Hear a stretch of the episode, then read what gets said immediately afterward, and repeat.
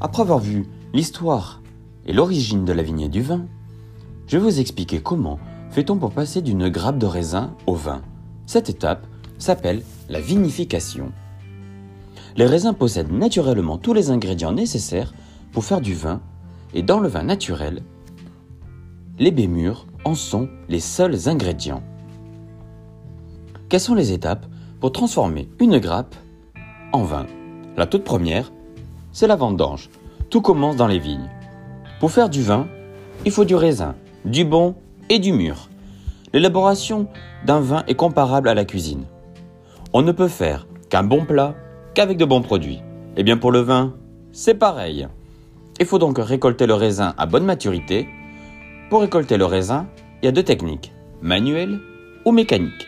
La vendange manuelle, elle permet de mieux sélectionner les grappes afin d'avoir des vins de qualité. Mais parfois, dans certaines régions, l'utilisation des machines à vendanger n'est pas possible. Question de relief ou interdit dans certaines régions comme en Champagne, Beaujolais ou pour certains types de vins, vendange tardive et sélection de grains nobles.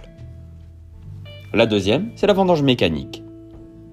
Elle permet de ramasser en grande quantité, assez rapidement, moins de main-d'œuvre et de pouvoir vendanger la nuit. Intérêt économique, bien évidemment.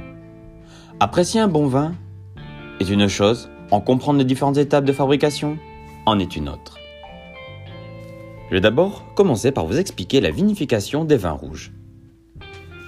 Une fois que toutes les grappes ont été ramassées, elles vont passer par différentes actions indispensables. La première, c'est le foulage. Dans cette étape, on sépare les baies des rafles, c'est-à-dire que par écrasement, on va éclater les peaux de raisin. Autrefois, dans plusieurs livres d'histoire, on voyait des gens rentrer dans des cuves, dans de grandes cuves, et piétiner les grappes. C'est ça le foulage. Mais plus question de faire un vin de jus de pied, place à la technologie. Après le foulage, la cuvaison. Pour ce faire, il existe trois types de cuves. Inox, béton ou bois. Les cuves inox sont pour la plupart du temps thermorégulées, c'est-à-dire qu'on peut contrôler les températures de façon très précise lors de la fermentation. L'avantage des cuves béton est leur inertie. Elle permet de conserver une température constante et peu importe les variations de la température extérieure. Petit inconvénient, accrochez-vous quand même pour les nettoyer. Je vous laisse la surprise. Dans les cuves ou foudres en bois, il y a un véritable échange entre le vin et le bois. Le bois va donner du caractère, des arômes au vin, une alchimie va se créer entre les deux, comme un coup de foudre vinicole. La troisième étape, c'est le sulfitage. On va apporter au mou ou au vin une quantité de soufre. Le terme technique, c'est anhydride sulfureux, SO2, pour permettre une bonne vinification et favoriser une meilleure conservation. Le sulfitage a pour effet de sélectionner le milieu fermentaire de clarifier le mou et de retarder l'oxydation. C'est une véritable barrière de protection. Une petite question pour vous. Quelle est la différence entre le soufre et, et les sulfites? Le soufre, c'est la molécule. Parfois, dans certaines usines, en extérieur, on voit des tas de sable jaune, très jaune, qui sentent l'œuf pourri, très pourri d'ailleurs. Eh bien c'est ça le soufre. Les sulfites, ce sont les réactions chimiques, les vapeurs chimiques. Après le sulfitage, vient la fermentation alcoolique en fermentation malolactique. Lors de la fermentation du mou, donc de la transformation du jus en alcool, on observe différents divers phénomènes. Dans une vendange en rouge, une remontée des matières solides qui forment un chapeau dû à la poussée du CO2, une augmentation de la température, une diminution de la densité, une modification de la saveur et une augmentation de la couleur pour les rouges. La fermentation alcoolique est une réaction chimique, voire biochimique, qui dépend des conditions du milieu. Tous les paramètres de contrôle, la vigilance et la réactivité sont de rigueur on branche l'alarme, la fermentation ne doit surtout pas s'arrêter. Après la fermentation alcoolique, on a la fermentation malolactique. L'acide malique, contenu dans le vin, se dégrade en acide lactique, plus souple. Cette fermentation a ainsi pour but de remplacer un acide dur, âpre, en un acide beaucoup plus souple. Cette fermentation est indispensable pour les rouges, mais facultative pour les vins blancs. Place au pressurage maintenant. On va récupérer le jus contenu dans le marc. Le pressurage doit être puissant pour extraire tout le jus, mais pas trop, pour éviter l'écrasement des rafles, les branches si vous préférez, et les pellicules, la peau. Une fois pressé, on soutire et on colle. Le soutirage est une opération qui permet de séparer le vin de ses lits pour le clarifier. Les lits, ce sont les levures mortes issues de la fermentation. Avant de mettre le vin en bouteille ou en fût pour son élevage, on va coller le vin. Coller un vin? Mais oui, on va coller un vin, c'est-à-dire on va clarifier le vin à l'aide de produits coagulants. Avec soit de l'albumine, protéine, dans le blanc d'œuf, soit de la bentonite, argile, une colle naturelle utilisée aux États-Unis, de la caséine, protéine du lait, ou de la gélatine. N'ayez aucune crainte, quand vous dégustez un vin, vous n'avez quand même pas l'impression de manger un blanc d'œuf. Ça tombe bien, ça n'a aucun goût. Petit conseil, si vous êtes vegan ou végétalien, certains producteurs bio ne font pas de collage. Souvent, sur les étiquettes, vous allez pouvoir voir ou trouver la mention non collée. De nos jours, on peut trouver en grande surface, chez les cavistes, sur certaines cartes de restaurants, des vins avec les mentions sans sulfite ajouté ou non collé. Non collé, vous l'avez compris, sans sulfite ajouté. Qu'est-ce que ça veut dire? Comme je vous l'ai déjà expliqué, on rajoute du soufre pour conserver le vin. Cette étape ne peut pas se faire pour les vins dits, entre guillemets, nature. L'avantage, c'est que vous pouvez déguster un vin de terroir, un vin plus proche de la nature, sans artifice, plus proche du cépage. Vous allez retrouver les arômes très présents de ces cépages. Et plus de problèmes de mal de tête. L'inconvénient, c'est que le soufre est une barrière de protection. Sans elle, le vin, le vin est sujet à toutes les modifications, positives ou négatives, entre autres à l'oxydation, c'est-à-dire à, l'odeur de noix, de porto, de rancio si vous préférez, ou de vinaigre. L'autre étape, c'est l'élevage et la mise en bouteille. L'élevage est une étape facultative mais parfois nécessaire. Une fois le vin bien filtré et collé, il peut se reposer parfois dans des barriques en bois ou être mis en bouteille. Dans les barriques, une alchimie va se créer entre les deux. Dans cette cuve, les arômes d'épices de torréfaction vont se développer et le vin va acquérir son caractère. Les acides présents dans le vin vont s'atténuer et rendre le liquide plus agréable et doux au palais. Après quelque temps de répit, le vin va pouvoir finir en bouteille et se retrouver sur nos tables. Elles peuvent être bues immédiatement ou se reposer encore dans une cave avec une, hydrométrie parfaite. On l'oublie souvent, mais le vin vit. Vous pouvez un jour faire l'expérience. Vous achetez deux bouteilles, la même. La première, vous allez la mettre en cave, dans les meilleures conditions possibles de conservation. La deuxième, vous l'ouvrez et vous servez le vin dans trois verres. Le premier, vous le dégustez immédiatement. Je vous conseille par exemple de marquer dessus vos impressions, vos idées, les arômes que vous sentez avec vos propres mots. Le deuxième verre, vous allez le déguster 30 minutes après. Comme pour le précédent, vous inscrivez vos impressions. Et le dernier verre, vous le dégustez 30 minutes plus tard. Donc si vous avez, suivi, une heure s'est écoulée entre le premier et le dernier verre. Pareil, un bout de papier, vos impressions marquées dessus. Pourquoi je vous fais faire cet exercice? Car vous allez voir, souvent, en comparant vos trois dégustations, vous allez vous rendre compte que certains arômes se sont développés. Les tanins peuvent être plus agréables, la température du vin aura changé. Ce, qui veut bien dire que le vin vit réellement. Mais oui, il respire, il s'oxygène comme nous, il évolue en bien ou en mal. Mais la première bouteille qu'on a mise dans la cave, on en fait quoi? Bonne question. Vous referez cet exercice dans 2, 3, 4, 5 ou plus et vous m'en direz des nouvelles. Après la vinification des vins rouges, place à la vinification des vins blancs. Elle se différencie de celle des rouges, d'une part par la couleur et par la composition du produit obtenu.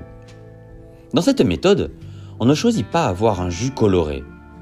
Donc, pas de contact recherché entre la partie solide de vendange et le jus. Car ce sont les peaux, entre autres, qui donnent la couleur au vin. Outre sa faible coloration, le vin sera bien moins riche en tanins. Certaines personnes, quand elles parlent des tanins, disent il râpe en bouche. On a une sensation de sécheresse dans la bouche. Mais c'est ça les tanins. Ce terme est utilisé uniquement pour les vins rouges. Dans les vins blancs, il n'y en a pas. Cette différence de composition ne vient donc pas que de la matière première, puisqu'en Champagne, on peut faire un jus blanc à partir de cépages rouges, comme le pinot noir. L'élaboration des vins blancs, par ailleurs, est en général plus délicate que les vins rouges, car la matière première est plus sensible et donne des produits de plus en plus de plus faible constitution. Pardon. Après la vendange, la macération pelliculaire, qui est optionnelle. Dans la majorité des cas, les raisins passent d'abord par le fouloir pour briser les peaux. Afin d'extraire un maximum d'arômes du raisin, le vinificateur peut effectuer une pré-fermentation en laissant les raisins macérer pendant quelques heures. Cette opération, appelée macération pelliculaire, va assombrir la couleur du vin après quelques années. Place au pressurage après. Les raisins sont transférés dans le pressoir pour en faire sortir le jus. Étape très délicate. Elle doit être courte, effectuée à basse température afin d'éviter un départ précoce de la fermentation. Une fois fini, on obtient un mou, un jus constitué encore de nombreux éléments solides qu'il va falloir filtrer. Centrifugation ou la stabilisation. Qu'est-ce que ça veut dire? Il existe deux techniques pour isoler les éléments du mou. Tout le monde connaît le principe de la centrifuge. Ici, c'est pareil. Cette méthode est rapide, efficace, mais par contre, toutefois accusée d'appauvrir le futur vin. Cette méthode est utilisée que dans la production de gros volumes de vin ordinaire. La deuxième étape, la stabilisation, consiste à faire descendre la température du mou à 0 degré afin de protéger le jus. Et naturellement, les bourbes, le mou, tombent naturellement au fond de la cuve. Place, après, au sulfitage. Je ne vous le réexplique pas, je suis sûr que vous avez compris. C'est la barrière de protection contre l'oxydation. Mais attention, utilisé à l'excès, le dioxyde de soufre va masquer les arômes avec un goût de soufre et peut provoquer des maux de tête. Alors un petit conseil, laissez le vin s'aérer. Après le sulfitage, fermentation. On va transformer le jus en alcool. On verse tout le jus dans des cuves inoxydables ou dans des fûts en chêne pour les grands vins de garde, afin de procéder à la fermentation alcoolique. Comme pour la vinification des vins rouges, le vinificateur peut éventuellement, par, par l'apport de levure, faire stimuler la fermentation. Comme son homologue rouge, la fermentation alcoolique peut être suivie de la fermentation malolactique. Elle a pour but de rendre les vins blancs moins acides. mais pas obligatoire. Place au soutirage. Une fois la fermentation achevée, le vin va être transvasé afin de séparer le jus du lit. Cette opération va être répétée au cours de l'élevage. Le jus au contact de ces lits apporte de nouveaux arômes parfois recherchés.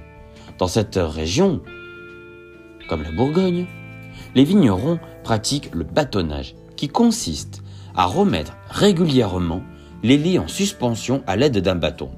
Ce procédé apporte au vin complexité et gras.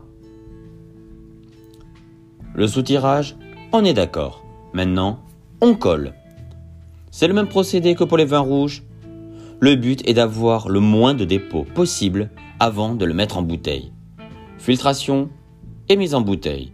Une fois que le vin a été collé, fini d'être levé en barrique ou en fût, la dernière étape est la mise en bouteille. La troisième vinification que nous allons aborder est la vinification des vins rosés. Certains professionnels disent du rosé que c'est un vin d'équilibriste, car délicat à bien réaliser. Contrairement à ce que l'on croit, le rosé n'est pas l'assemblage de vins blancs et rouges, excepté pour le champagne rosé. Sinon, c'est interdit par la législation. Le rosé, dans sa vinification, est un mix des deux. On va utiliser la vinification des blancs avec des cépages rouges, comme le grenache, syrah, cinsault, cabernet sauvignon, ainsi de suite. Le secret de fabrication pour un rosé réussi est la maîtrise de sa cuvaison. Pour colorer un vin, aucun pigment artificiel n'est utilisé. Tout se fait grâce à la peau des raisins noirs qui contiennent naturellement des pigments colorants. Ce que l'on appelle l'anthocyane. La peau des raisins blancs et la pulpe de la majorité des raisins ne sont pas colorés. Ce qui veut dire que la couleur du rosé va dépendre de la durée et de la température du contact, qui va se nouer entre le jus de raisin, quasi incolore, et la peau dans les cuves. C'est ce qu'on appelle la cuvaison. Elle doit être assez, assez longue pour que les piments, pigments rouges donnent au vin sa couleur rosée, mais pas trop pour que les tanins, pour tanins, pardon, ne lui retirent pas son élégance et sa souplesse, bien évidemment, en fonction du résultat recherché et du cépage. La macération est une étape importante dans la fabrication du rosé. En fonction des régions viticoles, les techniques peuvent varier, ce qui nous permet d'avoir une grande variété de couleurs de rosé. Une macération courte. Qu'est-ce que ça veut dire? Lorsque la vendange de raisin noir arrive au chai, l'endroit où tout se passe, on procède à l'égrappage, la séparation des baies et de la rafle. Les baies vont être brassées afin de les faire éclater et libérer sa pulpe et le mou. Il va macérer dans une cuve entre 2 et 20 heures à une température réglée et contrôlée entre 16 et 20 degrés. C'est la seule manière pour que les pigments et les arômes continuent, contenus pardon, dans la pulpe du raisin se mélangent au reste. On presse le mou pour séparer la partie solide, le marc, donc c'est les peaux et pépins, du jus qui va finir à la fermentation, qui va être la base pour conserver et préserver les arômes. C'est cette courte macération pelliculaire qui donne sa couleur et bien entendu les arômes. Une fois la macération courte effectuée, il existe deux méthodes adaptées au type de rosé. Ces deux techniques vont soit donner des rosés avec des couleurs plutôt claires, comme les Côtes de Provence, ou plus sombres, comme les rosés bordelais. C'est le pressurage direct ou les rosés de saignée. Pressurage direct. Comme son nom l'indique, cette méthode consiste à presser directement les grappes entières ou déjà éraflées et de mettre mettre directement le jus clair à fermenter. Macération courte ou non de quelques heures, on recherchera une légère sous-maturité des raisins qui va apporter de l'acidité. Mais on préfère dire ici de la vivacité et de la fraîcheur. Les rosés de presse sont plus aromatiques, frais et à consommer rapidement. Les rosés de saignée. Contrairement aux rosés de presse, où la couleur est plus pâle possible et recherchée, le rosé de saignée consiste à laisser macérer le jus clair au contact des peaux afin qu'elles apportent une coloration plus soutenue. Toute la difficulté est de ne pas laisser cuver trop longtemps au risque de basculer sur des goûts de vin rouge. C'est pourquoi il convient de laisser 12 à 14 heures de cuvaison pour travailler en toute sérénité. Une fois la couleur obtenue, le vigneron procédera à une ponction partielle du jus situé sous le chapeau de mar, composé de peau qui flotte sur le mou. Cette méthode est très courante dans les régions viticoles qui produisent de grands vins rouges comme le Tavel. Le but de la saignée est non seulement de produire un beau rosé, mais aussi de concentrer l'intensité des vins rouges. Les vins de saignée sont assez rares. En raison de cette méthode de production, et ne représentent environ que 10% ou moins de la production du vignoble.